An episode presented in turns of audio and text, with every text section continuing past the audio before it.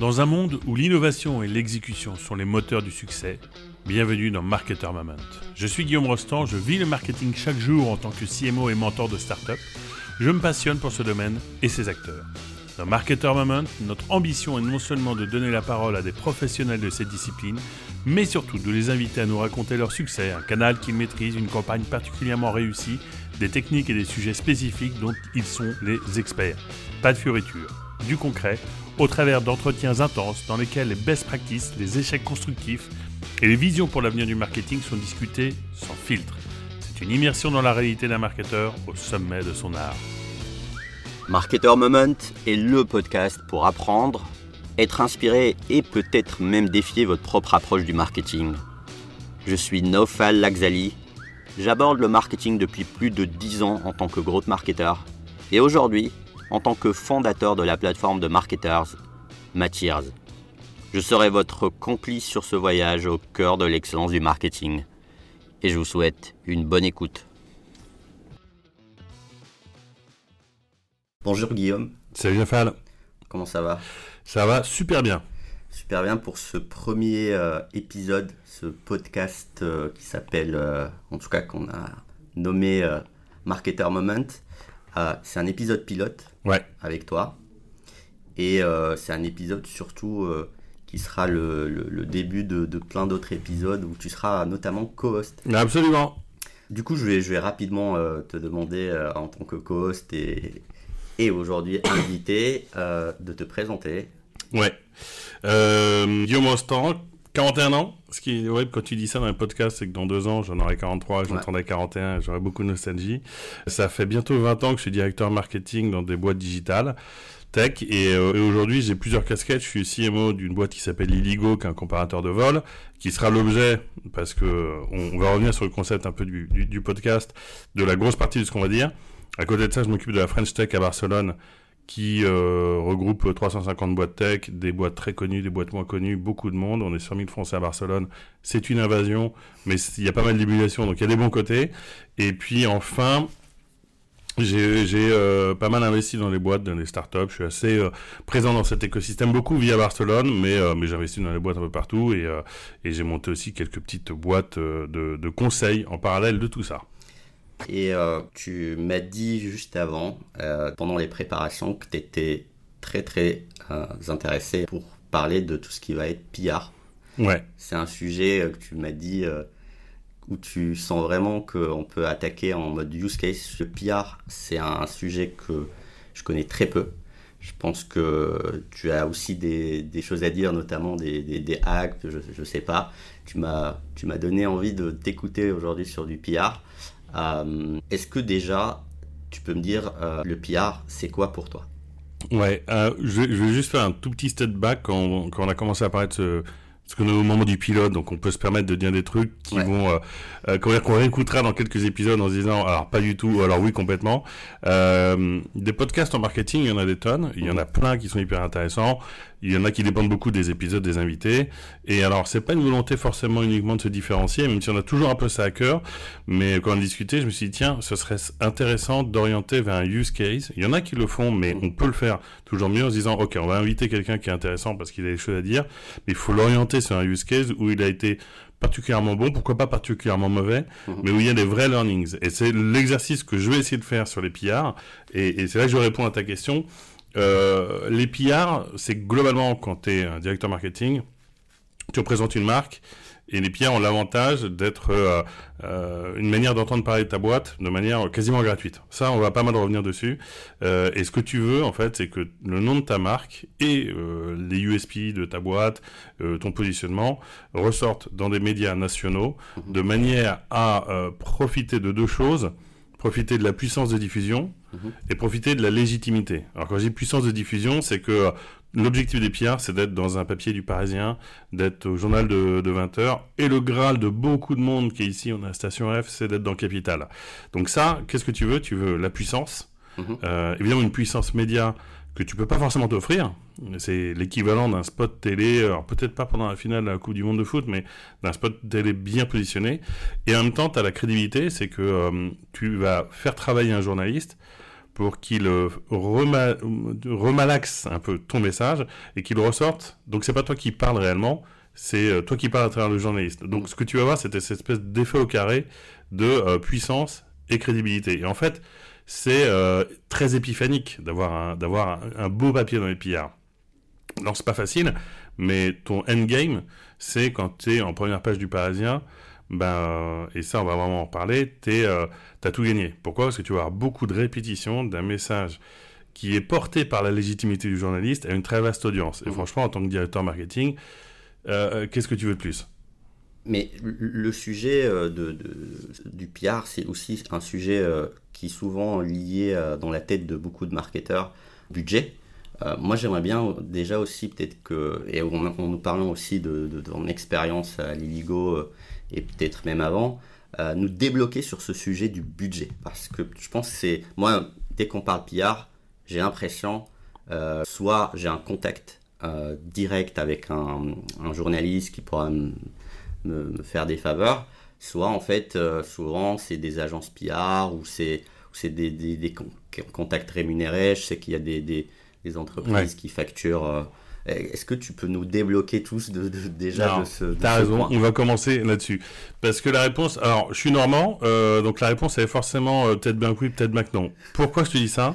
C'est qu'en fait, isolément, oui, tu prends une agence PR. Il euh, faut bien la choisir. J'ai la chance d'avoir une excellente agence PR et, que je conseille à tout le monde d'aller voir ce sera, comment dire, en description de l'épisode. et donc, l'agence PR, oui, c'est nécessaire parce que tu as besoin que des gens qui ont euh, connaissance, qui connaissent les gens, qui connaissent comment fonctionnent les journalistes, qui connaissent leurs habitudes, qui connaissent un peu leur vie, euh, fasse le boulot à ta place, parce que si tu appelles toi des journalistes, tu as très peu de chances de réussir. Donc oui, il faut payer une agence PR, mais isolément, alors on peut dire que c'est beaucoup, c'est pas beaucoup, mais on va dire que c'est entre 3 et 6 000 euros pour euh, des startups ou des, même des mhm. boîtes B2C. Après, quand tu es un Renault, quand tu es une grosse boîte, c'est des centaines de milliers d'euros par mois, mais l'enjeu est, est autre.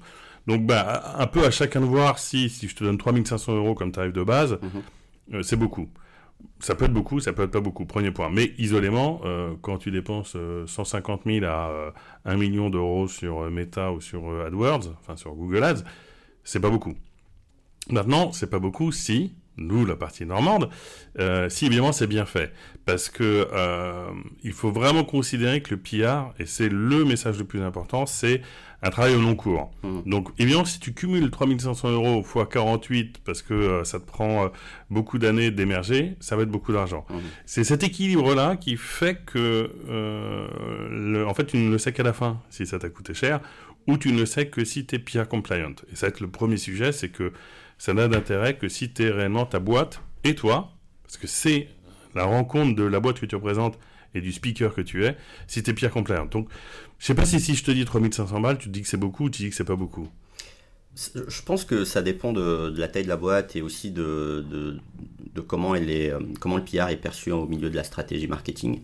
Euh, aussi les bénéfices, parce que dans, dans, le PR aussi il y a d'autres sujets, euh, notamment SEO et, et d'autres.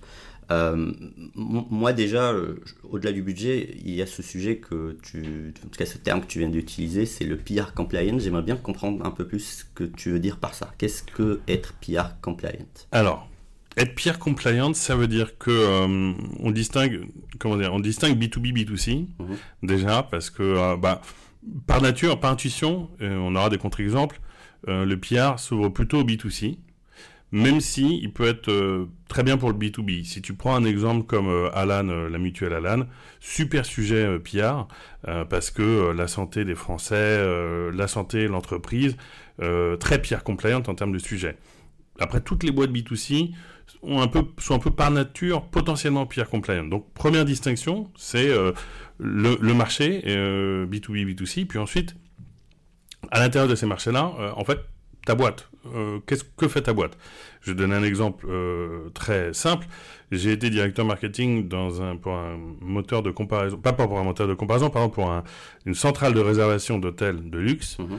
Le fait qu'on s'adresse à des gens qui avaient euh, plutôt de l'argent nous, bah, nous vous enlevez un petit peu une capacité pierre. C'est-à-dire qu'on est moins, on est un sujet un peu moins mass market, mhm. un peu plus, bah, un peu plus niche parce que c'était euh, des paniers moyens à 500 euros. Euh, donc forcément, ta boîte B2C, dans le sens où tu es une plateforme de réservation en ligne, la nature même de ton service fait que même si ça ne t'enlève pas l'opportunité des pillards, mais ça te la réduit pas mal parce qu'en fait, euh, qui va parler de télé de luxe, bah, à part euh, Madame euh, Figaro et des suppléments en particulier, bon, pas grand chose. Donc, il y, a un peu une quadrature en disant ton sujet, le sujet que tu adresses en tant que boîte, va déjà définir si tu es pierre compliant. Mhm. Parce que télé de luxe versus comparaison de prix, ce que je fais aujourd'hui, bah, comparaison de prix, c'est ouvert à tout le monde. C'est très open et nous, notre cible, elle est extrêmement large. Donc, qui dit cible large dit beaucoup plus de potentiel d'aller parler à la presse. Donc, déjà, ta, compliance, elle est là-dedans. Et ensuite, ta compliance, elle va vachement être sur euh, ton speaker. Euh, ça mm. va être vachement être sur est-ce que tu as quelqu'un qui va personnifier ton service, ta boîte, et qui va devenir, qui est aussi un peu le Graal euh, et, ce qui est marrant, c'est qu'au moment où, je suis rentré dans cette pièce, il y a BFM TV qui m'a envoyé un, SMS mhm. pour que j'aille intervenir demain en, plateau. C'est que euh, si tu as euh, le bon produit, qui est donc PR compliant, c'est-à-dire un, sujet suffisamment large pour qu'il puisse intéresser à beaucoup d'occasions, beaucoup de médias différents, et après, il faut la bonne personne. Mhm. C'est intéressant ce que tu dis parce que tu, tu, tu parles de, de, médias, tu parles de, on, sent qu'il y a un côté quand même où, c'est stratégique, c'est pas juste de s'adresser. Il y a, il aussi, je sens qu'il y a un sujet de B2B, B2C aussi, euh, donc euh, tu parles d'impact. Euh, c'est très, très important, à mon avis, et de ce que je comprends, de déjà savoir pourquoi on le fait. moi, j'aimerais bien savoir, pour un peu recontextualiser avec, bah, j'imagine, Liligo, si on peut prendre cet exemple, pourquoi Liligo a besoin de faire du PR et à quel moment euh, il y a plusieurs réponses à ça. La première réponse, c'est que l'Illigo, c'est une pure commodité. C'est-à-dire que si tu te repositionnes, à, si tu te replaces en 2006, quand la boîte a été lancée, mhm. c'était un peu novateur de pouvoir comparer des prix de billets d'avion sur Internet. Ça l'est plus du tout. Mhm. vraiment, mais enfin, c'est une commodité pure et simple, comme beaucoup de services qui étaient comme acheter des billets d'avion. Mais là, tu te replaces en 98-99, genre, incroyable, je suis plus obligé d'aller sur Minitel ou une agence de voyage je vais sur ce machin qui est Internet avec un modem et j'achète mon billet d'avion et ça marche, je peux prendre l'avion.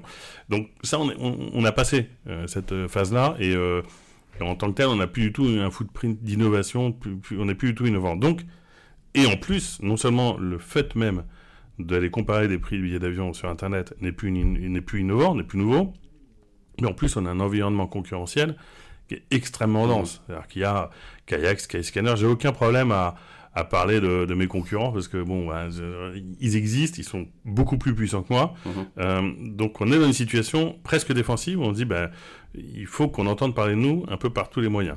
Euh, mais ça, c'est pas forcément une bonne raison pour faire des pierres parce que tu peux vouloir faire des pierres et pas y arriver. Mhm. En partant du même euh, constat que, en gros, tu es un peu en danger ou tu plus aussi innovant que tu l'as été. Mhm. Donc, on est dans, un environnement concurrentiel et c'est un moyen d'entendre parler, de créer du top of mind. Et pourquoi créer du top of mind? Parce que comme c'est une commodité, et quand en gros ton Paris-New York, euh, si tu le cherches en même temps sur Kayak et sur Liligo, tu vas grosso modo avoir le même prix, mhm. ça n'enlève pas l'utilité du comparateur. Mais enfin, il faut forcer de constater que tu auras le même prix. Et eh ben, le PR est un moyen pour nous de créer du top of mind. Et, là-dessus, un peu pour, prolonger, euh, la manière de le faire, et pourquoi est-ce que nous, on est particulièrement compliant Donc, mhm. je te dis top of mind, garde en tête ce que j'ai dit de puissance et légitimité, qui sont les deux, mhm. deux premiers points. Et la compliance, elle est, elle est aussi forte, parce qu'on a la chance d'être sur un sujet qui permet d'avoir aussi de, de, de, mixer les deux éléments clés des PR, c'est les marronniers, d'un mhm. côté. Donc c'est quoi les marronniers? C'est euh, le classement des, euh, des hôpitaux, euh, les prix de l'immobilier, des sujets qui reviennent tout le temps, mhm. tout le temps, tout le temps, tout le temps. Et le voyage, les Français, le voyage, le budget des voyages, les destinations, c'est des sujets qui reviennent tout le temps. Et alors du coup, super opportunité pour nous.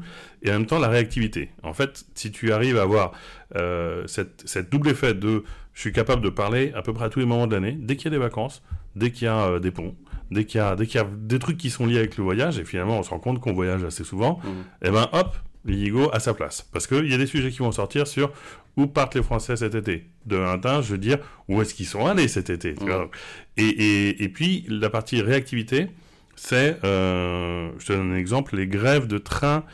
Au moment, je pense, des vacances de février, il y a eu des grèves de train. Hop, on, on envoie, nous, directement un, une alerte qui dit bah, les grèves de train ont un impact sur le prix des billets d'avion ou le trafic sur les billets d'avion parce que les Français ont, besoin de ont besoin de passer de enfin ont besoin de trouver une alternative mhm. au train qui, qui, est en grève. Boum. Et donc ces deux-là font que bah il y, a un intérêt pour nous parce qu'on a une commodité, on a besoin de créer du top of mind, et puis il y a une opportunité parce qu'on est sur un sujet extrêmement traité, très souvent traité. Mhm. C'est intéressant parce que euh, ce que tu dis là, c'est que des fois tu exploites des événements, euh, des events euh, qui sont un peu, qu'on sait qu'ils vont un peu taper dans, dans, les, dans les médias et, et tu flaires l'opportunité et tu vas push, on va dire, une, on va dire, tu vas être en, push sur opportunité PR directement. Tout le temps. tout le temps, ok. Tout le temps, il y a une discipline là-dessus. Et un, un, autre exemple, la Coupe du Monde de rugby on n'a pas vu d'effet sur nos chiffres, mais on a été regarder, voir si, euh, tu vois, on regarde dans quelle, euh, dans, quelle euh, ville ayant un aéroport il y a des matchs. Mhm. On regarde s'il y a plus de demandes de comparaison de billets d'avion vers ces aéroports. Et là, on est capable de dire plus 1%, plus 30%, et on le fait très rapidement. Donc ouais, il faut toujours être alerte. Et là-dessus, c'est le rôle crucial d'une agence d'avoir un, d'avoir un jeu de ping-pong permanent. Mhm. Parce que euh, comment ne pas réussir à bosser avec une agence, c'est très simple. C'est s'attendre à ce qu'elle fasse tout le boulot. Euh, ou faire tout le boulot et qu'elle fasse pas son boulot. Donc il y a un équilibre. Et l'une des clés de la réussite d'une stratégie PR, c'est que tu prends cet exemple de la Coupe du Monde de rugby. Mhm. On a, nous, on a des groupes WhatsApp, des mails, des machins. Dès qu'on se dit, tiens, Coupe du Monde de rugby, on regarde les datas, on leur envoie, on regarde si ça vaut le coup de faire une alerte. Hmm. On l'a fait, on l'a fait pas. Bah, c'est ça qui m'intéresse aujourd'hui, c'est d'aller euh, plus concrètement et plus opérationnellement sur ce sujet. C'est-à-dire, euh, d'un point de vue process, parce que tu parles de process, euh, c'est quoi? Vous avez quoi? Une, une, sorte de trigger que vous avez déjà identifié et dès que vous les voyez passer, ça, ça crée une alerte chez vous et donc ça crée une action. Moi, ça m'intéresse vraiment d'aller en profondeur sur ça. C'est comment vous avez processé ce... ce, ce Est-ce que c'est peut-être par l'expérience, ça fait des années que vous êtes dans, dans, dans, le milieu et, et que tu es toi-même à, la tête de, de, de l'Illigo sur la partie marketing et donc tu as eu le temps de les maturer un peu euh, ces, triggers. J'aimerais bien comprendre euh, comment ça fonctionne. Alors, je vais, je, vais, je vais faire un tout petit saut dans le temps, dans le passé, pour que tu comprennes comment est-ce que j'ai réussi, je trouve, à le faire. Hum. Euh, donc, j'ai été euh, directeur marketing peut-être de 5 ou 6 boîtes avant l'Iligo. Et très franchement, j'ai jamais réussi à craquer les pillards. Parce que c'était pas la bonne boîte, parce que c'était pas la bonne agence, parce qu'il n'y a jamais eu cette alchimie que j'ai depuis, ben, ça doit faire depuis 2018 ou 2019, donc ça fait 4 ou 5 ans qu'on bosse ensemble avec cette agence. et j'avais toujours une conviction qui va donner le process hein, Je vais y répondre. La conviction, c'est que euh, c'est qu'il faut justement que le process il soit très naturel et qu'il y ait une collaboration permanente. Notamment, mon enjeu, c'est que les journalistes m'identifient. Mhm. Parce qu'un journaliste en reçoit 500 euh, communiqués de presse par jour. S'il voit ton nom, s'il si, arrive à finir par te coller l'étiquette du le mec qui parle du voyage chez lui, t'as as tout gagné. Pour mhm. créer ça, mhm. et j'ai trouvé une agence qui a compris ça, c'est je les rencontre je les invite à bouffer. Mhm. Je leur parle pas du tout de voyage. parce que même moi, j'en ai rien à foutre. Je parle d'eux. On passe un bon moment. Et puis, incidemment, après, on, sait que, organiquement, quand ils vont recevoir nos news, parce qu'ils ont passé un bon moment, ils vont plus y penser. Et hop, un jour, ils te passent un coup de fil. Donc, c'est comme ça que ça marche. Euh, donc, le process, ensuite, euh, en fait, le process ne marche qu'à partir du moment où ton objectif, c'est d'être identifié par ces leaders d'opinion je dis ça parce que c'est des journalistes, mais c'est de plus en plus des podcasteurs, c'est de plus en plus des, mm. influenceurs. C'est vraiment euh, pas les journalistes que à l'ancienne, mais c'est l'identification. Il faut que tu sois le monsieur voyage pour tous les journalistes, voire pour les gens qui, qui parlent de travel. Euh, et ensuite, le process, dans notre cas, il est assez euh, simple. Mm-hmm. Il y a les vacances. Donc à chaque début, chaque fin de vacances, on fait une étude, on fait un relevé de prix, et on fait des tendances. Mhm. Donc déjà, ça veut dire que si tu comptes le nombre de vacances qu'il y a et qu'on le fait avant ou après, mes 10 premiers communiqués de presse, ils sont faits dès le 1er janvier. On sait à quelle date il va falloir qu'on sorte les prix avant et après. Ensuite, on fait toujours une fois par an un baromètre, juste avant l'été, mhm. en avril, avril-mai, qui dit quelles sont les intentions des Français pour partir en vacances. Tous les, donc on a une, une alerte et on sait qu'on va parler à un institut de, euh, de, sondage pour sortir un sondage sur les intentions des, des Français euh, pour cette année. Okay. Qui vont plus partir. Et en plus, si tu te replaces dans le contexte du Covid, c'était une info qui était assez pertinente parce qu'on peut montrer entre 2020 et 2023 des évolutions assez nettes sur les destinations, sur, sur des choses, voilà, qui, donc qui donnent de l'intérêt à l'info que je vais transmettre, mmh. transmettre à ces journalistes. Et puis aussi, parce que, en fait, ces, ces rendez-vous qu'on a tout le long de l'année font qu'on bosse tout le temps ensemble. Okay. On sait que toutes les, toutes les semaines, on s'envoie ah, des trucs. Mm. Et euh, parfois, on se fait des calls en disant, OK, est-ce qu'on n'a pas une étude à faire mm. Est-ce qu'on n'a pas quelque chose à sortir sur, euh, sur euh, soit sur l'industrie, soit sur l'évolution des prix? Et je te donne un exemple. On a fait euh, un jour, précisément parce que du coup, on est on, a, on sait que tous les mois, on va sortir, on a un objectif de sortir des communiqués de presse. Et ce qui est bien, c'est que le boulot est déjà fait, parce que quand on est à la Toussaint, ben moi, je vais te sortir où vont partir les Français à la Toussaint. Et dans ce process-là, on, on, on, se dit de temps en temps, Putain, ce serait pas mal de faire un relevé des prix mmh. depuis que l'Illigo existe. Mmh. Et on a fait ça il y a deux ans. On a pris tous les prix des billets d'avion depuis 2009, je dirais, parce qu'avant, on avait changé de système de data. Mmh. 2009-2019. 4 millions de data points et on a fait un, une grande étude. Il se trouve que je reviens sur pourquoi tu as été identifié avant, c'est qu'on a fait ça avec une journaliste du Parisien qui nous connaissait, qu'on a pu contacter avant de faire l'étude, parce qu'elle nous connaissait, parce qu'on avait déjà l'idée, parce qu'on avait nos habitudes, et on a pris un café avec elle. Et alors là, le journaliste du Parisien, il te, il te travaille, hein, c'est le journaliste okay. qui te euh, cuisine le plus. Du coup, à la fin de ce, ce, à la fin de ce café, on avait les infos qui intéressaient, le timing. On avait déjà les datas. Et euh, trois, trois, semaines plus tard, on avait euh, un, un, papier euh, plein de pages dans le Parisien sur l'évolution des prix des billets d'avion depuis 2009. Donc tu réussis facilement, en tout cas facilement c'est un gros mot, à, créer une forme de label, en tout cas chez les journalistes, par rapport à une thématique. Si je résume bien, souvent à travers déjà une prise de contact assez régulière, point 1. Tu fais souvent des études où tu vas. Alors, les études, c'est souvent. Euh, D'ailleurs, c'est exclusif avec un seul média où tu essaies de, de, de, de, le propager à, à, à, plusieurs en mode c'est l'Eligo qui le fait et du coup. Tout... Parce que je sais qu'il y a aussi un sujet souvent où il y a des médias qui aiment bien un peu le côté exclusif euh, d'une étude. Ça, ça m'intrigue.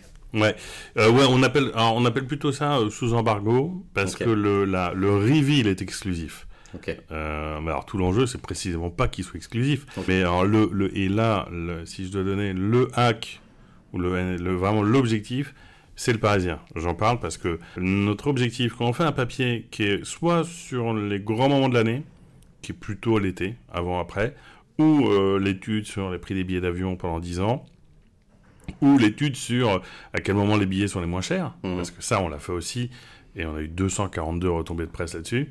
Ton objectif, c'est de dire aux Parisiens, euh, on te fait une exclue, tu es mmh. le premier à avoir l'info, tu as le temps avant les autres médias de traiter le sujet, et, et, en, et, ensuite, tu sais que tous les autres vont suivre. Parce que le Parisien et un peu RTN et un peu d'autres, je veux pas faire une classification, mmh. parce que c'est le Parisien qui est le journal le plus lu par les journalistes. Tu sais que si eux sortent l'info, derrière, tu vas avoir euh, plein de journalistes qui vont t'appeler et donc, on ne parle pas d'exclusivité, mais on parle vraiment d'embargo, et donc d'exclusivité mmh. du moment auquel tu vas livrer cette info. Ça, ça m'intéresse, tu as, dit que le Parisien, euh, c'est le, le, journal le plus lu par les journalistes. C'est quoi? C'est un équivalent d'AFP, euh, mais euh, non officiel? Ça, ça m'intrigue. C'est-à-dire qu'en gros, si tu arrives à, à hook celui-là, tu hook en quelque sorte plusieurs par la suite. Ouais, Okay. Alors pourquoi c'est comme ça, faudra leur demander. Mais ouais. euh, alors l'AFP est un peu différent, mais il y a, y, a, y a, effectivement, c'est un bon parallèle euh, parce que l'AFP donne un peu là sur certains sujets. C'est ça.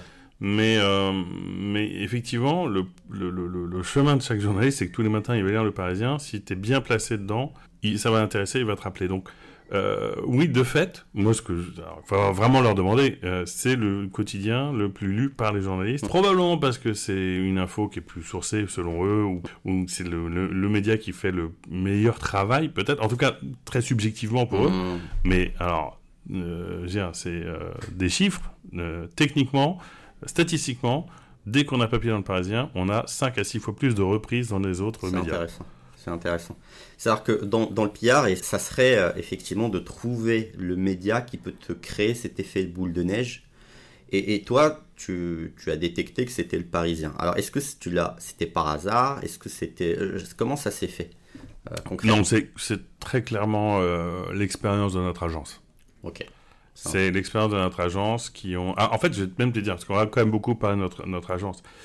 Euh, j'étais dans une agence, je ne vais, pas, je vais pas balancer. Mmh. J'arrive chez Lidigo il y a 6 ans. Mmh. On était dans une agence parisienne qui a pignon sur rue, un magnifique immeuble, un machin. Bon. Mmh. Et euh, il se passe que dalle.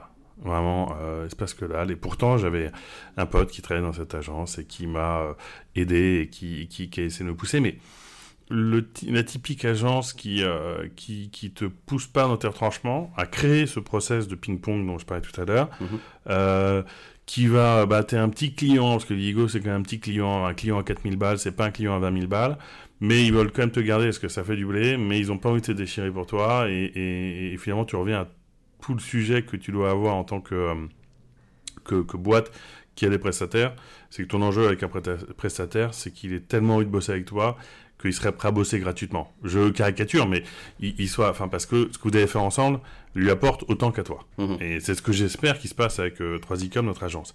Donc on est avec cette agence, et franchement, en un an, j'ai euh, une retombée dans Onicep. Est-ce que tu te souviens de ce que c'est que Onicep Ça me dit. C'est l'espèce de bouclard sur les, euh, les études. Les, les études sur. Euh, c'est un magazine pour les étudiants lorsqu'ils ont besoin de se diriger vers leur futur métier. Ok. Voilà, donc, euh, et franchement, vraiment pas grand chose d'autre. No offense, c'était il y a longtemps, s'ils écoutent ce podcast. Nul. Mais parce que tout le para... enfin, tout, tout, tout l'ensemble de ce qui fait que ça marche pas avec une agence. Donc, tu es un petit client dans une grande agence, on Mhm. s'en fout. Tu produis pas parce qu'il y a un jeu de. Tu dois produire ces chiffres et ces infos, mais tu dois avoir une, une agence qui te pousse à le faire dans un angle assez précis. Donc, il faut que ça marche. Et un jour vient nous voir euh, par la, la fille qui s'occupait à l'époque des pillards chez Ligo, euh, Air Indemnité, qui je crois n'existe plus, qui était un site qui te permet d'être remboursé, qui te permettait d'être remboursé quand euh, ton avion était à la bourre, et tu peux, tu sais, demander et réclamer des remboursements, sauf que si tu envoies contact at vueling.com, on te répond jamais, donc il y a des Mhm. business qui, contre 20 ou 30% de, de, de ce que tu récupères, euh, font les démarches à ta place.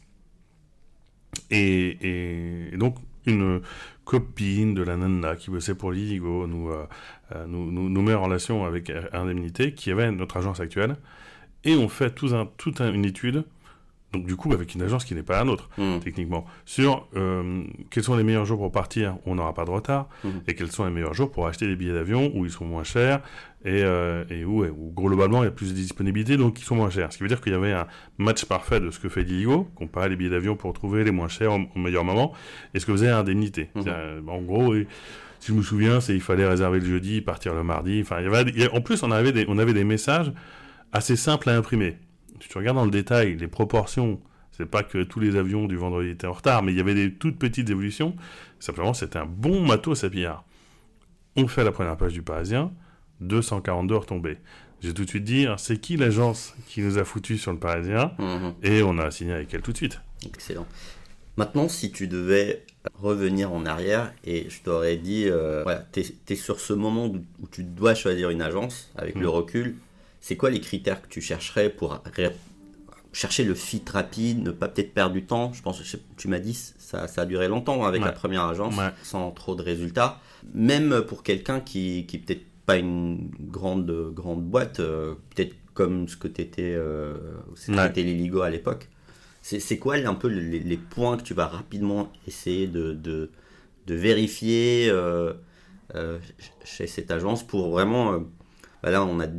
Tu as maximisé les chances de succès. Exactement. Bah un le budget quand même malgré tout le budget quand tu si tu veux avoir une agence qui a pignon sur rue qui s'occupe de Coca de Renault de Meta et de Free Mhm. on, est, on est à Station F euh, et que toi t'es une beaucoup plus petite boîte Mhm. tu te mets un peu volontairement dans la merde parfois t'as un peu la tentation de te dire ouais, mais je m'achète un bon brand name je m'achète tu vois une- un nom d'agence euh, qui a des gros clients ça va te desservir. Sauf si tu es la com de, de Coca, mais euh, dans ces cas-là, tous mes conseils ne, ne, ne valent rien parce que tu as des organisations de- d'équipes de, communication, c'est gros, ouais. c'est mondialisé, c'est verticalisé. Mmh. Donc déjà, il faut se dire, ok, euh, il faut que je sois dans une agence où je sois un client significatif pas pour uniquement trigger le côté ils vont avoir peur de me perdre, pour que naturellement les gens de l'agence aient un certain focus sur ton sujet. Mm. Et après, il y a une énorme question de fit quand même. Il y a une énorme question de fit parce que euh, contrairement, enfin, faire des PR, c'est pas, euh, c'est pas lancer des campagnes sur sur Meta, sur Google Ads, c'est pas euh, même pas comment dire scraper avec Wallaxy. Hmm. C'est parler avec une personne, souvent une nana, qui connaît les, qui, qui, qui va sentir comment transformer un peu la matière brute de ton sujet en éléments de communication et en, en matos à pillard. Et ça, euh, je pense que tu fais une grosse partie du chemin si tu trouves une agence qui est à la taille de ton business. C'est vraiment une agence, tu te dis, bah, si j'arrive et que je les paye 5000 balles par mois, qu'est-ce que je vais représenter chez elles? Il y aura un enjeu, encore une fois, c'est pas de la menace, mais il y aura un enjeu important pour elles, donc elles vont plus se dépasser. Et ensuite, un fit où dès les premiers rencarts que tu as en qualification, tu as besoin d'avoir des signaux un peu, un peu des signaux faibles, mais pas tant que ça, de euh, traduction de ton business en ça, ça ferait un bon papier. Tu vois, et quand as, et quand et, et, tu vois le péché un peu d'orgueil que j'ai pu avoir en parlant avec en travaillant avec des agences, c'est ce moment où tu te dis mais mais euh, typiquement ouais mais l'IGO ce serait euh, super de pouvoir faire une étude sur 10 ans de prix de billets d'avion. Vous avez euh, sans doute plein d'infos. Et derrière, ça donne quelque chose, ça donne pas quelque chose, mais je suis sûr que ça va plaire aux journalistes. Mmh. Tu dois avoir dans les premières interactions, à un moment donné, tu as un peu un wow, enfin un AA effect, un wow mm. moment, où tu dis, voilà, moment, où tu dis, putain, elle a compris mm. comment de mon boulot, pour oublier qu'on est dans, la tête dans le guidon, on est tout le temps mm. le hamster dans la roue toute la journée, et si elle te sort un peu la tête de la roue, c'est-à-dire que tu continues à courir, mais tu as la tête un peu en dehors comme ça, et ben tu dis, putain, ouais, elle a compris qu'il fallait euh, transformer l'histoire que je raconte dans quelque chose qui va avant tout plaire aux journalistes. Parce que d'arriver en disant, ouais, moi c'est l'IGO, les mecs, euh, ils vont forcément être intéressés. On a un peu ce péché d'orgueil, hmm. aussi parce qu'on est tellement à fond dans le business qu'on se dit, mais il n'y a que ça qui intéresse le monde entier, puisque moi je fais ça toute la journée. J'ai l'impression que c'est l'équivalent d'un sorte de brand positioning, c'est juste que je dirais que c'est du PR positioning dans le sens où, en fait, tu peux avoir une brand euh, qui est positionnée d'une certaine manière, mais si tu essaies peut-être de calquer, ça c'est une réflexion euh, à haute voix, si tu essaies de la calquer sur du PR, peut-être ça prendra pas, et peut-être qu'il faut que, que, que l'entreprise ait une autre, un autre type de positioning qui on va appeler le, brand, euh, le, le, PR positioning. Est-ce que tu parles un peu de ça? On va mettre un patent sur le, terme. Complètement. Complètement, parce qu'en fait, tu vois, et, c'est là que l'IGO est un super bon matériel d'analyse. C'est que si je prenais mon brand positioning qui est les prix les moins chers, franchement, ça passe pas. Les pierres s'en foutent. Parce qu'en fait, enfin, ou, à la rigueur, tu es, compatible à certains types de médias, euh, mais qui s'apparentent presque plus à de l'affiliation. Non, c'est effectivement le, le pire positioning, c'est on est le référent parce que comme il y a beaucoup beaucoup de monde qui vient comparer les prix, hmm. on sait où vont partir les, où, veulent partir les Français, à quel prix ils partent. On a toute cette information là. Donc effectivement, ça n'a quelque part rien. Enfin, c'est une c'est une extension de notre activité, mais c'est pas notre positionnement. Très clair. Euh, maintenant, je, veux bien en savoir un peu plus sur le côté mesuré, parce que tu as parlé tout à l'heure de chiffres.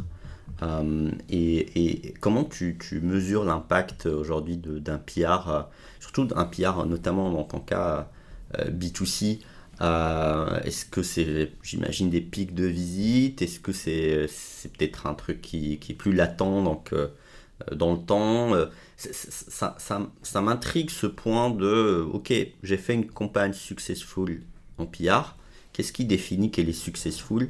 Qu'est-ce qui te permet euh, de mesurer clairement et de distinguer par rapport à peut-être à d'autres canaux? Parce que j'imagine que l'Iligo, il y a aussi euh, des dépenses, peut-être ads, organiques, il y a différents, euh, différents sujets en parallèle. Comment tu arrives un peu à mesurer aujourd'hui l'impact de ton PR alors, tu, tu, mets le doigt sur un des euh, sujets qui font que les euh, boîtes euh, tech, digitales, ROI, oriented et machin, la pierre d'achoppement, le, le, moment où, où, ça, ça marche pas de temps en temps, c'est qu'en fait, c'est pas mesurable comme une campagne Google Ads. Okay. Et ça se mesure c'est une. Je reviens aussi sur la question du, du coût, parce que finalement, la mesure, elle est bah la question du coût. Mm. Euh, c'est un travail de longue haleine. Euh, c'est-à-dire, je compte aujourd'hui, 2000, en 2022, j'ai fait 55 interviews. en 2019, j'en avais peut-être fait une vingtaine. Donc, il y a un effet cumulé. Tu sais, il y a des bouquins sur l'effet cumulé, c'est un truc qui est vachement à la mode. En fait, ça a vachement court là-dedans, c'est que tu es obligé de te donner du temps. Donc, euh, bah, tu vois, je, je, te donne les chiffres. Nous, c'est peut-être 50 000 euros par an, le budget PR.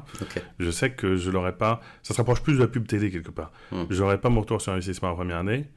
Je n'aurais peut-être pas la deuxième année. Mais au bout de la troisième année, même si c'est pas mesurable, sauf si tu fais un capital, si tu fais un JT de 20 heures, là, tu peux voir des pics des visites. Il n'y a pas de problème. Hmm. Mais pour avoir capital et JT de 20 heures, faut, faut euh, labourer le terrain sur beaucoup de médias euh, et, et, faire parfois des médias qui, isolément, n'ont pas beaucoup d'impact. Donc on est un peu obligé, effectivement, de d'enlever notre casquette héroïste data obsédé du résultat hmm. et franchement c'est bien parce qu'il faut un peu euh, tu vois, faut un peu desserrer le string et, arrêter de croire qu'on va pouvoir mesurer le monde entier. Hmm. C'est de, du fait, de fait euh, des, l'une des raisons pour lesquelles bah, des, des, des, boîtes tech arrêtent de bosser avec des agences parce qu'ils disent on n'arrive pas à mesurer les résultats. Mais c'est toute la qualité de la relation, c'est toute la durabilité de la relation qui va faire que si tout se passe bien, tu finiras par avoir des résultats. Mm. Petite leçon d'humilité qui ne fait mm. pas de mal aux, comment dire, aux orgueilleux marketeurs que nous sommes.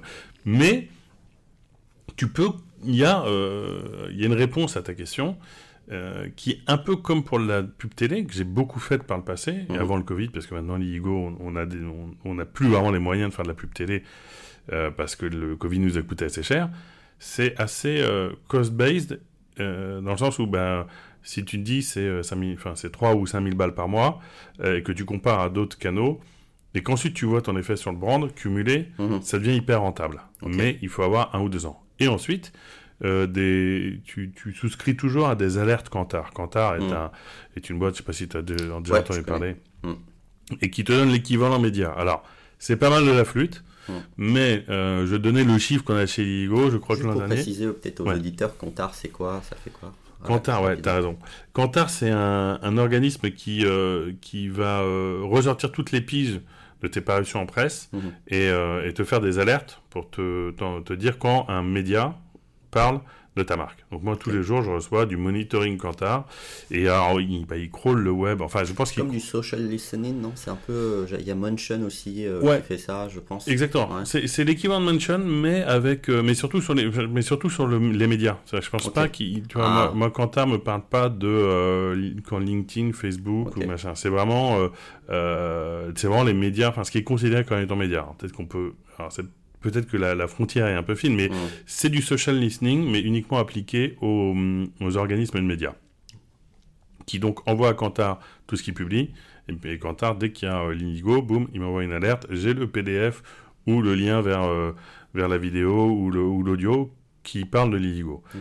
Et euh, euh, ça, c'est payant, c'est un service payant Ok. C'est pas très cher, c'est un service payant. Ça fait toujours un peu chier de payer ces espèces de services. Tu te dis, bah, donne-le-moi gratos, qu'est-ce mm. que ça te coûte mm. Et ouais, bah, c'est comme Trustpilot. T'es obligé de payer ce genre de service parce que euh, si tu le fais pas, ils disent. Donc, ouais, c'est payant, mais bon, je dirais que c'est 5000 balles par an pour l'IGO. C'est, pour notre budget, c'est pas énorme. Mm. Et, euh, et parmi leurs services, ils calculent donc l'équivalent média, qui est de dire euh, combien cette exposition t'aurait coûté si tu l'avais payé en pub télé. Mhm. Et euh, notre, le dernier calcul pour l'année fiscale 2022, on était à 5 millions et demi. Selon Kantar, mhm. tout le boulot de racolage que j'ai fait auprès de la Terre entière euh, nous aurait rapporté l'équivalent média 5 millions et demi. Ok, intéressant. Intéressant. Donc c'est euh, pour, pourquoi euh, je posais la question et je, je voulais creuser, c'est que effectivement il y a d'autres manières de mesurer. Euh, c'est intéressant ce que tu as pointé, c'est-à-dire le, le, que les boîtes tech, il y a une échelle de temps qui est un peu différente. Ils sont rythmés par les levées de fonds, ils, sont rythmés par la croissance. Donc effectivement, au vu, au vu, de ce que tu nous dis, tu nous parles de 1, 2, 3 ans, du temps long versus souvent des, des, des, des runaways, des, des, délais de 18 mois, 24 mois. Euh, et c'est pas au 24e mois où l'idée c'est de, de, changer la donne. Et donc c'est intéressant de, ces deux sujets, c'est-à-dire euh, un premier point que tu pointes, prendre du temps. Mm. Le deuxième point, c'est qu'il ne faut pas être obsédé par le, le, côté mesuré. Maintenant, on peut essayer de comprendre l'impact à travers des outils comme ce que tu utilises Comptar.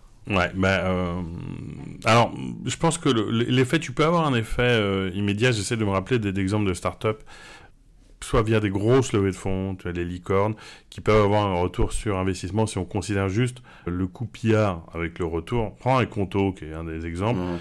Euh, on a tellement parlé de leur, de, de, leur levée de fonds, voire ils ont même fait une levée de fonds collaborative, que je pense que ce qu'ils ont payé en PIA versus les comptes qui ont été créés chez eux a été, a été hyper rentable.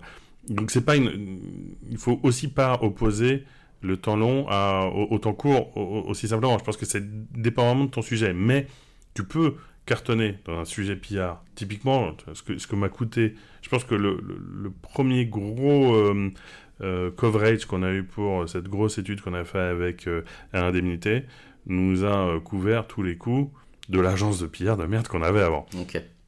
Mais donc Enfin, c'est pour ça que je dis qu'il faut se mettre dans le temps long, mhm. parce que euh, bien souvent c'est un effet cumulé. En revanche, euh, tu peux avoir, ça peut être un carton immédiat, mais à mesurer, alors, je vais prendre un, exemple très simple. Il n'y a pas d'UTM sur, euh, sur des gens qui viennent visiter chez toi. Donc, en fait, ça va être un trafic organique. Certes, tu peux avoir des trackers qui disent Regarde. tu peux avoir des backlinks, non Aussi, des fois, dans certains médias. Ouais, tu peux avoir des backlinks, mais, mais y a, tu vas pas pouvoir traquer. Enfin, tu peux traquer au moment. Euh, au, moment clé, c'est-à-dire quand tu fais un journal de 20h, mhm. ah, tu regardes, tu passes à 20h22, à 20h23, tu as la courbe qui monte. Mhm. Mais ça va être du trafic de, de curiosité, hmm. ça va être du trafic d'intérêt, mais ça peut être du trafic qui convertit nécessairement. Hmm. Donc, donc, tu veux, quelque part, pour moi, ça reste immesurable. Il hmm. faut que ça reste immesurable. Tu peux le mesurer par des, bah, l'équivalent média ou par, in fine, ce que tu vas avoir en organique. Parce que ce que moi, je, mon objectif là-dedans, c'est de garder une proportion de trafic qu'on appelle brand, de trafic organique, important dans mon mix, tout simplement parce que c'est ce trafic-là qui convertit le mieux chez nos partenaires. Mhm. Ah, bah, si on revient sur le business model des Ligo, c'est moi je gagne de l'argent quand les gens qui, qui, utilisent mon service convertissent chez les, euh, chez les, dans les agences de voyage euh, en ligne ou, ou, chez les compagnies aériennes. Mhm. Et ce trafic brand, qui est donc en partie composé du trafic généré par les PR, mhm. convertit deux fois mieux que les Google Ads, que Meta et même que le SEO. juste pour reprendre ce point, tu ne euh, fais pas des c'est mon état d'esprit de c'est un peu qui euh, reprend, mais quand il y a un trafic brand ou qui vient du PR, euh, même un passage dans un média, il y a un pic, euh, est-ce que vous l'exploitez pas, vous pensez pas l'exploiter dans le sens, par exemple, pixel avec de reciblage après? Est-ce que c'est des choses qui se font ou ça n'a pas trop d'intérêt? Parce que du coup, si je comprends bien, il est plus quali ce, ce, trafic. Donc, euh, Ah bah à partir du moment, alors euh, tu es sur le recyclage, à partir du moment où tu viens sur les Indigo, tu vas être retargeté directement. Mm. Oui, ça, on a notre stack qui tourne derrière. Nous, comme on est vraiment sur un marché de masse mm-hmm. très désegmenté au fond, parce que moi, euh, des jeunes, des vieux, des, des, des, bah femmes, des hommes, mm. j'accepte un peu tout le monde. mais mais mais fondamentalement, tu vois, tu te dis que le trafic, quand, quand je reviens sur sa logique qui n'est qui est une logique contre-intuitive par rapport à ce qu'on fait en marketing normalement, mhm. c'est que le pic de trafic que je vais avoir parce que je fais un TF1 20h, c'est probablement du trafic de merde sur le moment. C'est ça. Mais il va composer un trafic, des gens qui vont revenir, certes retargetés, certes top of mind, qui ensuite va, va, convertir. Mais il est évident que j'ai une, un pic de trafic parce que je passe aux 20h, les gens vont pas se mettre à acheter des billets d'avion en masse parce qu'ils m'ont vu à la télé. Mhm. En revanche, tu vois, c'est pour ça que j'aime bien la logique très contre-intuitif quand tu viens du digital pur et du ROI, mhm. c'est que tu ben, c'est que c'est plus fort que toi. Tu dois t'adapter à cet état de fait qui est, parce qu'on va parler de toi souvent, longtemps, de manière qualitative, tu finiras par convertir. Mhm. Si tu et combien de fois, et ça c'est une discussion que j'ai avec mon agence, et d'ailleurs j'ai déjeuné avec elle aujourd'hui, mhm. et je leur disais, je vais parler de vous, et si cet épisode peut permettre de changer l'état d'esprit de leurs clients, ou plutôt de leurs prospects, mhm. ou de leurs clients qui restent trois mois, parce qu'ils arrivent en disant, je veux des résultats tout de suite. Ah non, bonhomme, d'abord, tout le monde s'en fout de ton truc aujourd'hui, et il va falloir t'installer. Et, ça, bah, si c'est peut-être qu'on revient sur le sujet de la compliance, d'accompagnance de ton business model Mhm. et du speaker. J'ai commencé par dire, pour que ce soit compliance, c'est ton business qui est suffisamment masse et qui peut englober suffisamment de sujets pour qu'on en parle souvent, Mhm. et la personne. Parce que si tu veux des résultats tout de suite, il y a de fortes chances que ça ne te serve à rien. Mhm. Mais ce que le problème, c'est pas plutôt toi, parce que si tu identifies que tu es sur un sujet B2C très open, euh, intéressant, parce que tu parles de, je sais pas, de, euh, de, de, de- de sujets, alors, je parle du voyage, mais on pourrait prendre des sujets plus sociétaux, un peu plus forts, et que derrière, tout ce que tu veux, c'est avoir un résultat immédiat, bah, je peux te dire tout de suite, ça ne marchera pas. Donc, client des agences de RP, les agences de RP peuvent être un peu mollassonnes à pas te challenger assez pour que tu produises un contenu qu'elles vont ensuite rebalancer vers des journalistes et de manière vraiment efficace. Mais, euh, mais il faut se défaire d'une partie de ses habitudes de marketeur digital. Très clair. tu as parlé tout à l'heure d'un point qui, qui est intéressant, c'est le côté euh, d'aller par étapes, mais notamment, euh, alors je l'ai imaginé dans ma tête comme une sorte de pyramide ou, des, des briques, et j'ai l'impression que quand tu m'as décrit un peu ta stratégie euh, sur euh, trois ans, c'est que la première année, par exemple, tu vas avoir des médias ou un- accès à un certain nombre de, de- de- médias qui va t'amener une sorte, pas de social proof, mais de PR proof pour construire parce que au tout début de, de notre discussion, tu m'as parlé euh, du Saint Graal, euh, c'est le capital ou, ou autre. Et donc, euh, j'ai l'impression que, en quelque sorte, tu dresses une sorte de, de parcours potentiel pour quelqu'un qui veut construire un PR durable. Est-ce que tu confirmes que il faut toujours peut-être pas viser dès le départ un capital ou autre, ce que peut-être beaucoup tentent de faire, d'aller passer sur M6 très vite, ce côté impatient du, du jeune Ouais. entrepreneur, euh, notamment tech ou startup. Est-ce que du coup, toi, tu conseillerais plutôt de- d'aller étape par étape et d'avoir une vision qui fait que le jour où tu parles à quelqu'un de capital, de ce que j'ai compris, ça veut dire qu'il a déjà vu ton exposition auparavant et il est beaucoup plus rassuré à te, te booster ou bien tu es plutôt aussi amateur des hacks rapides, je sais pas, ou du jour au lendemain tu es projeté, euh, bien que j'ai l'impression que c'est des cas rares. Ah, C'est-à-dire que oui, c'est souvent accidentel. C'est-à-dire qu'un accident euh, positif, ça arrive, tu peux euh, euh, sortir un nouveau lave-vaisselle qui tient dans la poche et être sur Capital deux mois plus tard, ça arrive, mais tu parles à un système qui est déjà très organisé, avec des conférences de rédaction, des rédactions, des journalistes, un truc très, relativement pyramidal quand même, Mhm. où pour arriver à Capital, bah, il y a tout un chemin. Donc tu peux le hacker, j'ai pas de recette pour le hacker, Mhm. parce que je pense que peu de monde en a, à part être euh, euh, le petit-fils du président de la chaîne. Mhm. Point. Et, euh, et ensuite, oui, il y a une roadmap. Donc, ça peut arriver. Ça peut arriver que tu aies une énorme exposition parce que, parce que tu as vraiment fait le bon truc au bon moment, c'est le buzz. Mais alors, combien de gens sont allés voir leurs agences, que ce soit de social media ou de PR en disant je veux faire le buzz? Alors, déjà, faire le buzz, c'est très 2010, donc ferme-la. Et ensuite, la viralité, ça ne se détermine pas. Alors, tu peux regarder des milliards de films, sur, de, de vidéos sur YouTube en disant ça, ou suivre des formations à 999 euros. Moi, je veux bien en sortir plutôt qu'en acheter. Ça n'existe pas. C'est euh, toujours accidentel. Tu vois, le meilleur exemple du, du- du viral, c'était de la pub Tipex de, il y a très longtemps. Moi, je suis vieux. Bah, c'était tellement bien exécuté que ça n'a plus que marcher. Mais Mm. tu, tu essaies de, de, de post-rationaliser pourquoi ça marchait. C'était pas prévu. C'est- jamais prévu, mais c'est drôle, ça me rappelle, moi, c'est SO 2010, euh, et effectivement, euh, la boîte précédente, euh, j'avais, euh, qui était une agence, j'avais des clients qui venaient me parler, ah, je veux buzzer, Euh, et, je savais pas quoi leur répondre, et effectivement, Bon, j'ai l'impression aujourd'hui ça s'est bien rétabli.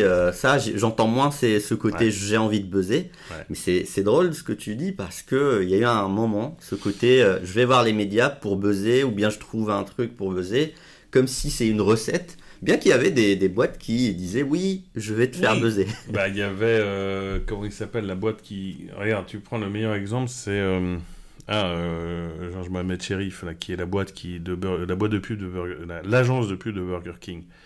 Eux, ils créent le buzz parce que c'est une machine à buzz. Et en fait, il y a un espèce de double effet. C'est pas Buzzman non? Buzzman, Ouais, Ouais, la preuve. La Ouais. preuve. Ouais. Parce que Buzzman, ils ont réussi les trucs, mais il y a déjà beaucoup de monde qui l'a bossé derrière. Ouais, ouais. Et puis, comme le public maintenant attend le, côté un peu euh, impertinent, euh, décalé de Burger King, Mm. en fait, c'est quasiment ça marche à chaque fois, mais il y a que eux qui peuvent le faire parce qu'ils ont bossé des années pour y arriver. Donc, c'est presque plus du buzz, c'est un business en soi. Parce que le buzz, il y a un côté euh, inattendu qui fonctionne d'un coup. Donc, Bah ouais, ça, heureusement que les gens ne parlent plus de buzz. En revanche, ce que ça, ce que ça recouvre, c'est qu'aujourd'hui, avec les réseaux sociaux, avec, euh, avec les médias digitaux, si tu deviens un sujet intéressant, ou si tu es un trending topic, tu peux avoir un effet très rapide. Mm. Mais, à moins d'être Donald Trump, Donald Trump, ça ne se décide pas. Donc, à l'inverse, oui, il y a une roadmap à avoir, et cette roadmap, elle passe par le fait que tu as malgré tout une learning curve, et pareil, le, défaut que peuvent avoir des, des, gens pressés de marketing dans des startups, c'est qu'ils refusent cette learning curve, learning curve parce qu'ils se disent je paye une agence PR, il faut que ça ramène tout de suite. Non, la learning curve est très personnelle et elle est que euh, euh, tu dois rencontrer les journalistes off record en permanence et c'est parce que tu vas en connaître un, puis deux, puis dix, puis vingt qu'ils vont tous revenir et te recontacter. Là, j'ai eu un texto d'un type qui m'a déjà contacté il y a six mois, mhm. que j'ai dû rencontrer il y a un an et demi, et qui me recontactera, dans un an. Si tu arrives à scaler ça, en fait, tu es dans l'agenda, le, dans le téléphone de 20 puis de 50 journalistes, et à un moment donné, ça ne s'arrête plus. C'est un sujet euh, où je, suis d'accord avec toi, et j'aimerais bien, si, euh, si tu peux, maintenant qu'on a parlé un peu de manière... Euh, un peu globale et franco-française, comprendre en fait ce PR, comment tu, toi tu le fais à l'international, parce que j'imagine que tu es en contact avec des médias à l'international, euh, peut-être dans des phases d'expansion, de ce que tu utilises par exemple le PR en go-to-market, j'entends souvent aussi ça comme stratégie ou usage du PR. Est-ce que tu peux nous en dire un peu plus sur l'internationalisation du PR Ouais, alors j'ai une autre euh, agence en, Espagne et, les mécaniques sont à peu près les mêmes. Euh, en go-to-market, bah, j'ai envie de te dire oui et non go-to-market, puisque précisément, malgré, tout, là où c'est pas scalable à l'international, c'est que ce chemin de connaître les journalistes, d'être identifié. Alors, quand, quand tu as une grosse boîte, tu dois prendre un, ton country manager doit être la personne identifiée, parce que le patron peut pas euh, faire tous les pays du monde. Mhm. Euh, malgré tout, il faut le recommencer depuis zéro à chaque fois mais c'est la même mécanique. Mmh. Ça marche de la même. Enfin, c'est pas, euh, c'est pas parce que tu as réussi en France que tu vas le réussir ailleurs. En revanche, si tu as réussi les quelques clés qui sont bien s'entendre avec ton agence, rencontrer les journalistes, créer un lien de confiance et produire du contenu régulier ou réactif, mmh. euh, ça marche. Et nous, on l'a fait. Même en Espagne, ça marchait mieux à un moment donné parce que notre agence. c'est un, fou, c'est un fou furieux, euh, était tout le temps à nous dire Ah, j'ai un passage en télé. Et alors là, ingérable parce que inscalable parce que je peux pas être à la fois à Paris et, à Barcelone et à Madrid, mais ce sont les mêmes mécaniques. Donc il faut essayer de recréer le même, euh, les mêmes conditions du succès partout. Et parfois, hein, je mon exemple de l'Espagne, c'est que le mec est encore plus taré que, que, que Mentana, qui pourtant travaille beaucoup pour moi en France. Mmh. Euh, avec un défaut, c'est qu'il faut aussi avoir un filtre de euh, tous les médias sont pas bons à faire pour une question de puissance. Je ne parle pas d'aller mmh. parler dans les médias complotistes. Mmh. Je te parle ah vraiment de, Il y a des petits médias locaux où tu vas voir. Peut-être que c'est bien de le faire dans ta première année d'expansion internationale. Le petit média du coin, parce que tu vas pouvoir euh, t'acculturer, mmh. parler, euh, mais, mais euh, au bout de deux ans. Non, il faut trier un peu, mais tu peux te permettre. Tu vois, moi, typiquement, aujourd'hui, pour l'IEGO, je me permets, c'est sans aucun mépris, mais de, de ne plus d'essayer de ne plus trop parler à des médias qui ont moins de puissance, tu vois. Bah, parce que sinon, je ferais vraiment littéralement que ça. Et, euh, et, il n'empêche que tu cherches toujours à viser l'espèce de groupe mhm. de télé, radio, euh, print et web qui ont de l'impact. Et au début, si je me replace il y a euh, 4 ou 5 ans quand j'ai commencé à bosser avec 3icom, ouais, j'ai dû accepter des trucs, euh, j'ai dû faire des, des, des, bouclards régionaux qui sont très bien, mais mhm. euh, qui n'ont qu'un faible impact quand tu... Bah, si j'étais une boîte régionale de cette région-là, ce serait mhm. mon grade. Là maintenant, bon, c'est pas du tout. Je veux pas venir faire le mec revenu des voitures. À quel âge Attends, le monde est à mes pieds.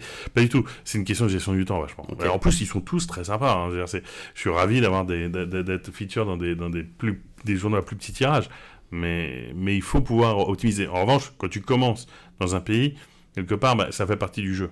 Tu dois parler à des médias moins importants si tu veux finir au JT de TF1 euh, ou l'équivalent du JT de TF1. Euh, très clair, et, j'ai l'impression aussi que c'est un. Tu me, dis, euh, quand c'est un nouveau pays, peut-être recentré sur le country manager ou autre. Est-ce que tu trouves aussi que ce côté, ce soit en go-to-market ou même en règle générale, de la personnalité de celui qui va être invité. Est-ce que ça va jouer ou est-ce qu'il doit jouer un rôle aussi? Est-ce qu'il doit être polarisant ou pas? Parce qu'on est un peu dans une nouvelle ère très polarisante pour se faire entendre. Un peu, tu parlais tout à l'heure d'un Trump ou autre.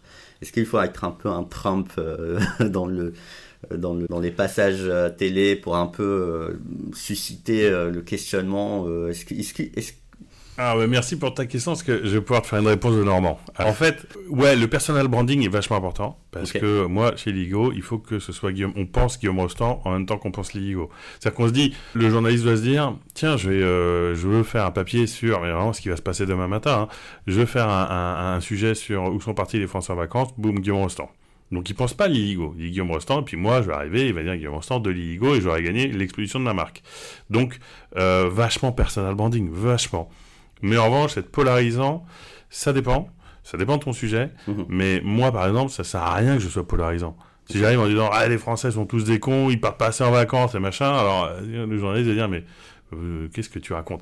Alors, Les polarisants, malheureusement, c'est souvent sur des sujets politiques euh, que moi, ça me fait chier que les gens soient polarisants parce que c'est, ça, je pense qu'on est passé à une étape où on a besoin d'autre chose. Mais donc, c'est moins polarisant que identifié. Parce que si tu essaies d'avoir, au contraire presque, tu vois, j'ai fait un radio classique. Ce qu'aiment bien les gens, c'est que tu sois un bon client. Ton objectif, c'est que toi ou quelqu'un dans ta boîte devienne bon client.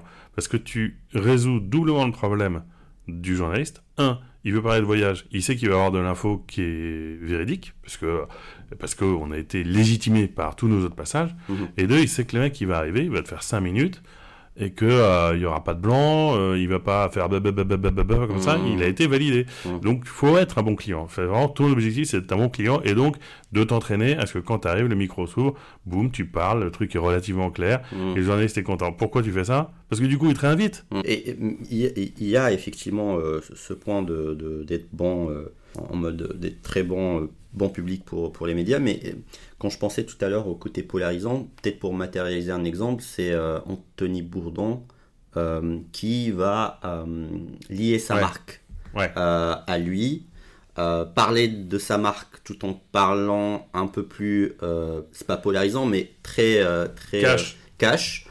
ça crée un peu un effet où son pillard devient moteur de sa brand aussi, complémentaire, euh, mais ça joue aussi par son discours.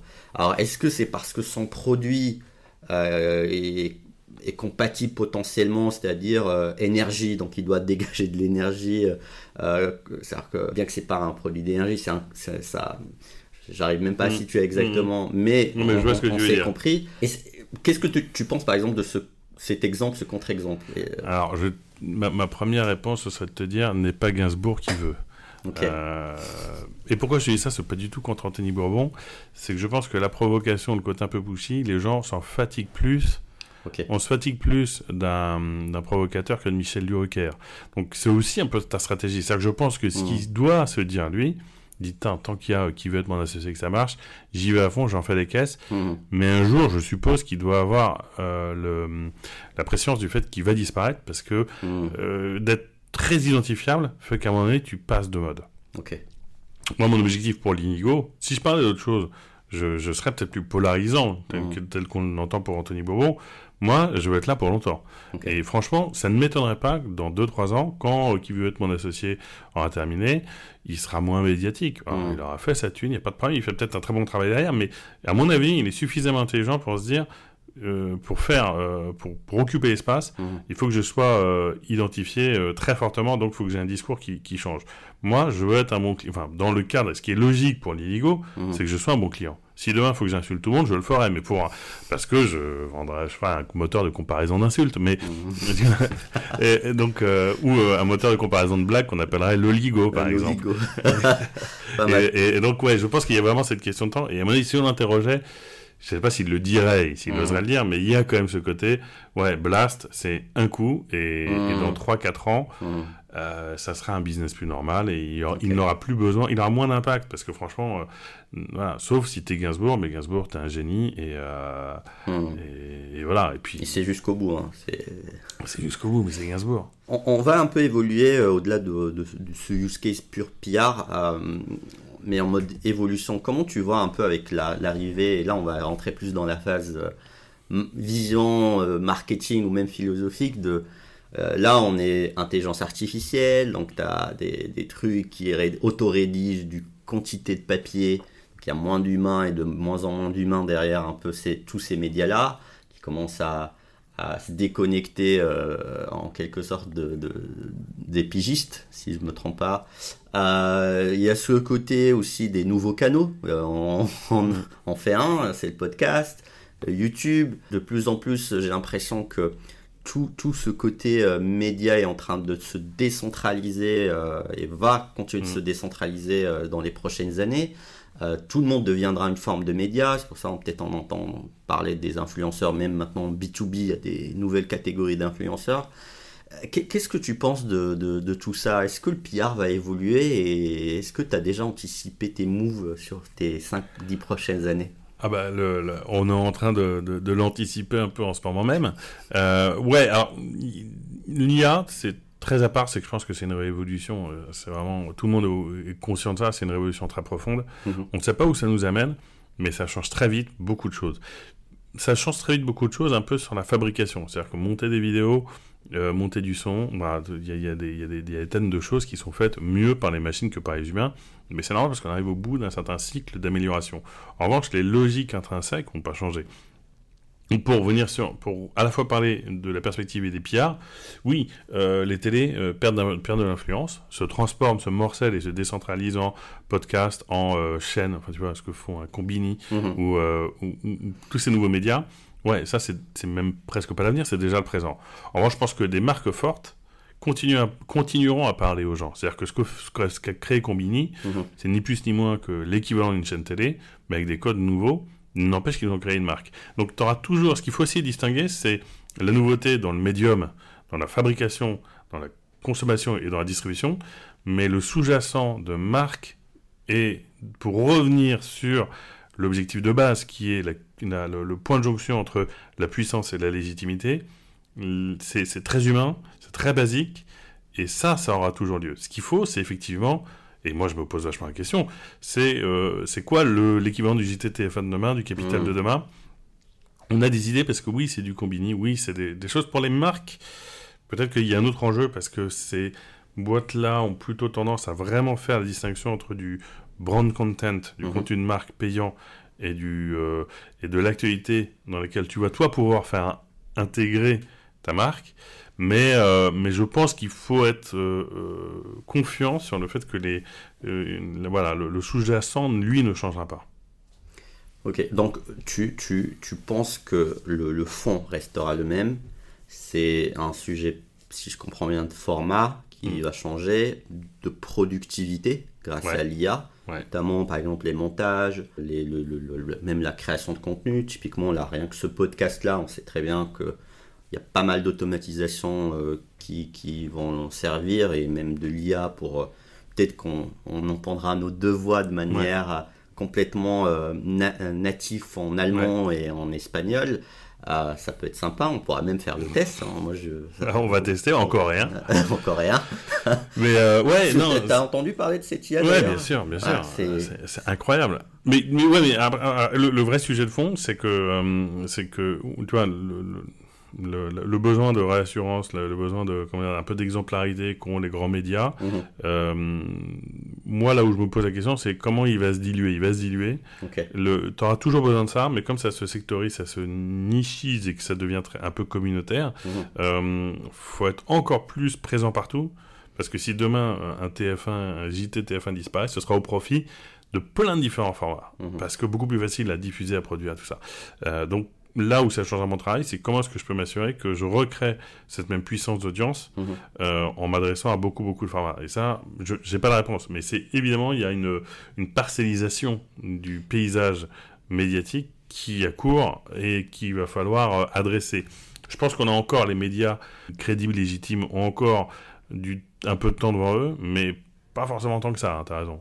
Mais du coup, ça veut dire que le travail du marketeur deviendra beaucoup plus complexe avec le temps. Parce que si je prends juste il y a 20 ans, tu serais allé ah. à France 2 ou TF1, euh, 2-3 médias, ils avaient le monopole, ils ont accès à cette audience. Aujourd'hui, j'ai l'impression que l'audience morcellise ou en tout cas un peu pour ces grands médias, ouais, bien sûr. Et donc ton travail, il est un peu plus complexe, c'est-à-dire que j'ai l'impression que c'est des micro segments, il va falloir aller récupérer tous, donc ce côté euh, être partout, donc plus d'efforts. Euh... Eh ouais, bah, euh, alors, euh, sauf que souvent ça devient des marchés. Alors je vais te donner deux exemples. Tu as l'influence. Nous, on a une personne qui travaille à moitié de son temps sur nos campagnes influenceurs. Donc ce segment-là, on l'adresse déjà. Et, mais c'est sûr que ça n'existait pas il y a 10 ans. Ouais, il y a 10 ans, ça n'existait pas. Même peut-être un peu moins de 10 ans. Et nous, on est arrivé assez vite à créer une communauté d'influenceurs dans le travel avec qui on travaille de manière régulière. Euh, et du coup, c'est moins du pillard que de l'influence. Donc là où ça se morcelle, c'est aussi sur qui va s'en occuper. Pourquoi je dis ça? C'est que du coup, il n'y a plus besoin que moi, je sois en front line si c'est des influenceurs. Sauf à devenir influenceur moi-même. Dieu m'en préserve. Euh, ensuite, sur la complexification, bah, franchement, ça fait depuis 2008. Alors j'ai dit 20 ans tout à l'heure, ça fait pas tout à fait 20 ans, mais 2008 que je suis CMO. À l'époque, on avait du trafic desktop qui venait de Google et déjà de Facebook. On gagnait une tonne de fric avec Facebook parce que c'était le début de la commercialisation des espaces. Aujourd'hui, euh, j'ai euh, de l'app download, j'ai du multi-canal, j'ai du multi-plateforme, et j'ai de l'influence, et, ça, il reste que Google Ads euh, continue à exister, mais ouais, ça se complexifie, il n'y a pas de raison que ça soit pas encore plus complexe. L'ADN d'un marketeur, ça doit être de confronter sa capacité à euh, intégrer cette complexité. C'est vraiment, ça fait partie de notre boulot. Que ce soit dans data, l'automation, euh, l'IA, en fait, faut ingérer. Moi, euh, bah, j'ai bien été, on est un peu forcé par les évolutions qui ne dépendent pas de nous, typiquement les, apps, quoi. Moi, quand j'ai commencé à être CMO, ça n'existait pas. Il y en a peut-être deux avec, je sais pas, des échecs et, et à lampe torche, mmh. et puis ça s'arrêtait là. Donc, l'enjeu va être de la rapidité, parce qu'on a eu peut-être un ou deux ans pour se mettre à faire des apps, mhm. et encore c'était un peu foireux au bout de deux ans, et maintenant c'est totalement mainstream, euh, ça va de plus en plus vite. En revanche, bah, on est, on est euh, peut-être euh, de plus en plus nativement capable d'intégrer les nouveaux codes. Et à ce titre, tu vois à quelle rapidité on a intégré l'IA dans notre quotidien.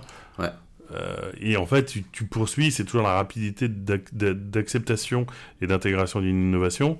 Mais vraiment, je reviens sur moi, quand j'étais chez eBay, c'était du desktop, c'était euh, euh, beaucoup plus lisible, mmh. mais ne serait-ce que last click, si on rentre dans des, dans des détails euh, très techniques, bah, on calculait tout en last click, l'attribution, on s'en foutait un peu. Mmh. Et maintenant, si, pas, si tu ne questionnes pas en permanence ta logique d'attribution, bah, en fait, tu dis toujours mal tes résultats. Ok, très intéressant comme perspective d'évolution. Euh, aujourd'hui, euh, dans ton métier, et un peu pour commencer à, conclure euh, notre échange, est-ce que par rapport à, ce que tu fais, tu trouves que l'évolution est trop rapide? Tu as parlé de cette capacité d'adaptation d'un marketeur qui doit être très, rapide et très supérieure peut-être que, dans d'autres métiers. Est-ce que, est -ce que tu, vois que, notre métier est, va devenir très différent? Est-ce qu'il va devenir euh, peut-être multi-compétences? Est-ce que tu vois qu'il y a de plus en plus de hyper spécialités euh, Comment tu vois ce côté métier dans le marketing? C'est marrant parce qu'en fait, ça, revient à ce qu'on vient de dire sur les, sur les canaux PR. C'est qu'il y a un éclatement. Euh, bah, d'un côté, je me dis, avec l'IA, on va être capable de faire beaucoup plus de choses nous-mêmes. Mais comme ça va être plus complexe, hmm. bah, en fait, on va recréer un cadre de collaboration Sauf qu'il faudra plus d'expertise, moi. je reviens. Et franchement, il y a plein de choses que j'ignore sur comment ça va évoluer. Juste, je le vois arriver. Et comme j'ai la chance d'être un peu vieux, d'être un yeuve, et eh ben, je peux euh, juste, tu vois, tirer le trait de la linéarité de cette évolution. Mmh. Franchement, c'est assez euh, euh, vertigineux. En... Tu prends l'exemple d'un mec comme moi, j'ai eu la chance de devenir CMO à 27 ans parce que City Commerce et que j'ai eu un coup de bol, enfin en tout cas, et puis j'ai appris un peu sur le tas. Je pense que la trajectoire que j'ai eue moi va être plus compliquée à avoir et un peu moins nécessaire. Toujours nécessaire dans les grosses boîtes, mais ça va être, il y a un enjeu d'expertise hmm. qui est vachement aidé par l'IA parce qu'aujourd'hui je pourrais euh, euh, faire euh, marcher, enfin tu vas juste prendre un, marketing IA engineer pour gérer par exemple toute ma logique d'influenceur. Ok. Hmm. Mais et peut-être que dans deux ans c'est ce qui va se passer. Hmm. Euh, là où je suis sauvé, c'est que je pense que quelqu'un qui est capable d'avoir une perspective globale, c'est toujours valorisable. C'est ça. Mm. Mais euh, ouais, notre métier va complètement être transformé. Mais je ne peux pas te donner une perspective plus précise parce que j'ai peur de me planter dans beaucoup, beaucoup de détails. Mais ce qui est sûr, c'est qu'on s'attend tous à pas avoir le même boulot dans trois ans. Et trois ans, c'est demain. J'en profite parce qu'on a fait un podcast qui, de manière un peu à l'envers, mais en même temps c'est exprès, on a direct attaqué par le use case. Tu parlais de ton expérience et de comment tu as eu cette opportunité à 27 ans euh, de devenir CMO. Euh, je pense que c'est bien aussi de finir euh, plutôt vers une note plutôt personnelle, de comprendre en fait comment toi t'en es arrivé là, comment tu as eu ce poste, qu'est-ce que tu avais fait avant. Surtout maintenant qu'on qu'on a vu un peu ton modèle de réflexion, que ce soit sur les PR ou autre, ça, m'intéresse de finir sur une note plutôt personnelle de, de comment tout ça a démarré. Ah, tout ça a démarré, c'est marrant. J'ai un groupe de musique avec qui on a écrit une chanson qui s'appelle A commencer par la fin. Ben, on va finir par le début. Euh, euh, j'ai commencé comment? Moi, euh, je suis. Ben, moi, je, me destinais plutôt à l'édition, parce que j'ai étudié le journalisme, la communication, le marketing, un peu sciences politiques. Et je bossais dans l'édition. Je faisais un master à Sciences Po en même temps que je travaillais aux éditions Grasset. Et, et j'adorais l'édition. C'était deux années fabuleuses. Mais quand il agi de euh, trouver un boulot, bah, il n'y en avait pas. Et surtout, j'ai bien compris dans une discussion que bah, j'allais euh, pas bien gagner ma vie. Je ne suis pas, euh, à pro gain, mais vraiment, tu gagnes très mal ta vie dans l'édition. Et j'ai eu, une, j'ai, eu un moment de lucidité. Je me suis dit, j'arrête de chercher dans l'édition parce que j'ai vécu deux ans incroyables. Mais il vaut mieux que ça s'arrête là. Et le bol que j'ai eu, c'est que c'était au moment 2005-2006 où post-bulle Internet, euh, les, euh, les sites web. À l'époque, on appelait ça le web, on n'appelait pas encore ça la mmh. tech. Mmh. Le web a commencé à être euh, significatif, rentable, et des boîtes comme Google, eBay, Amazon commençaient à être dans le quotidien des Français de, de consommation. En 2006, c'est-à-dire qu'on a eu le moment de l'émergence entre 96 et 2001, un espèce de, de, vallée de la mort 2002, 2003, 2004, et puis ça commençait à monter, et ça mmh. embauchait beaucoup. Moi, comme enfant gâté que j'ai toujours été dans la vie, j'arrive sur le marché du travail à ce moment-là, donc j'ai commencé chez eBay en tant que content manager grâce à mon expérience chez Grasset. Ils se sont dit, bah, ce mec doit savoir écrire parce qu'il a bossé dans l'édition. Et, euh, et, eBay a, a rationalisé ces bureaux européens, on va virer tout le monde. Et enfin, moi, on me proposait de partir à Zurich ou de partir avec un gros chèque. Bah, j'ai pas été en Suisse. Hein. Euh, et, à ce moment-là, j'ai eu l'opportunité de partir en Chine, mhm. à Shanghai, où là, je suis devenu pas un petit concours de circonstances parce que euh, parce que l'un des fondateurs qui s'occupait du marketing s'est fait s'est fait dégager et ils m'ont mis à la place. Et donc là, j'ai découvert le marketing. Je peux dire que j'ai beaucoup. Le moment où j'ai le plus bossé dans ma vie, c'est un peu en prépa, mais surtout ce moment où je me retrouve de à monter une équipe de 16 personnes à Shanghai euh, pour un sujet que j'avais eu la chance de pouvoir découvrir grâce à mes camarades d'eBay, parce qu'en gros, on était tous en train de se faire dégager. Donc il y a eu 3-4 mois où personne ne foutait rien, mais allait au bureau. Mhm. Et entre les parties de baby-foot et le café et fumer des clubs dans la cour, euh, j'apprenais le marketing online. Et après un an et demi dans cette boîte-là, où bah, j'ai bien dû me mettre à bosser et à comprendre. Quoi la boîte? MyFab. MyFab, ok. C'était une boîte qui faisait du direct usine. Euh, et, et, qui a cartonné en 2009. Vraiment une année incroyable. En plus, tu as 27 ans, tu es à Shanghai, tu gères une équipe de 16 personnes, tu sais pas ce qui t'arrive. Et puis malheureusement, ça, ça a commencé à vraiment péricliter l'année d'après pour tout un tas de, mmh. de, de, de, de, raisons. Et là, on est rentré euh, en France, euh, c'était assez dur parce qu'on avait vraiment vécu. J'étais je me suis marié très jeune, donc euh, on, a, on avait vécu un an et demi exceptionnel. Mhm. et on est rentré en France.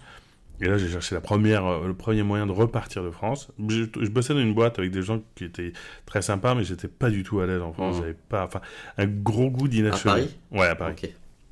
Moi, je suis parisien. J'ai vécu, mm. jusqu'à partir de Shanghai, j'ai vécu toute ma vie en parisien. Je suis vraiment le portrait type mm. du connard de parisien insupportable. Hein. C'est moi. C'est-à-dire qu'ils ont le moule sur lequel ils ont fait les autres. Hein. Mm. Et, donc, j'ai décidé de me. Enfin, j'ai cherché la première, la première euh, occasion de me barrer. Ça a été, ça a été Barcelone. Ok. Et bah, 12 ans, j'en suis jamais reparti. Et Barcelone, c'était directement euh, l'IGO ou tu as fait des choses? Non, j'étais dans, une, bah, dans, cette euh, plateforme de réservation d'hôtels de luxe qui s'appelait Splendia, qui a été revendue à Voyage Privé. Mhm. Ensuite, j'ai euh, passé un an à vouloir lancer ma propre boîte. Ça a été une catastrophe absolument complète. Ok. Et euh, qui pourrait presque donner lieu à un autre euh, podcast, mais là, on va pas, continuer. Pote, ça a été mon MBA parce que ça m'a coûté le, prix d'un MBA. Mais enfin, je peux pas marquer que j'ai fait l'INSEAD. En revanche, euh, ça m'a, enfin, ça a été vraiment un gros apprentissage. Je me dis vraiment très souvent, mais qu'est-ce que tu croyais que tu allais faire en faisant la merde que tu as fait Mais vraiment, ça peut être un, autre, un autre, un autre podcast. Mmh. Et, et puis ensuite, j'ai passé un an à faire du conseil jusqu'à trouver l'ILIGO. Et ce qui a ensuite pas mal. Euh, une grosse influence sur ma vie, c'était quand j'ai pris la tête de la French Tech il y a 4 ans. Parce que là, ça m'a réouvert à toute une autre euh, série de rencontres, de l'investissement et, d'autres projets. Euh, j'arrive à mener les deux de front, mais, mais, voilà un peu en gros, en, en, les grosses mailles de ma carrière. Trop cool. Merci beaucoup, Guillaume, de nous avoir partagé bah, ta connaissance euh, sur le sujet du PR. Euh, et ce qui est drôle, c'est que ben, j'ai l'impression que ça s'est bien passé ce premier euh, pilote. ouais. c'est. Bah écoute, on va on va réécouter. Je pense qu'on se dira c'est moyen, là c'est bien.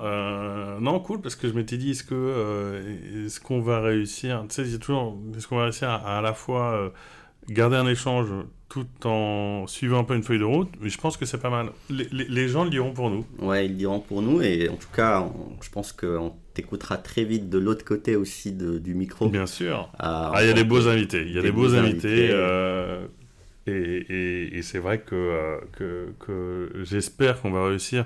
Enfin, sur ce case-là, je sais pas ce que ça a donné, mais gardons-le enregistré parce qu'on le réécoutera. Mhm. Mais euh, on va le faire écouter à des gens et, et vraiment d'arriver à passer, je sais pas, on a passé au moins une heure sur les pillards en méga détail. Euh, j'espère que ça va apprendre des choses aux gens. Moi, ça m'apprend rien, c'est moi qui l'ai raconté. Mais j'ai appris beaucoup de choses. Bon, bah génial. Ce qu'il faut, c'est que, enfin, tu vois, je me dis, voilà, si, si cet exercice-là a fonctionné, on n'y arrivera pas forcément avec tout le monde, mais, euh, mais ça nous donne un peu euh, le, tu vois, l'exemple à suivre et l'état d'esprit.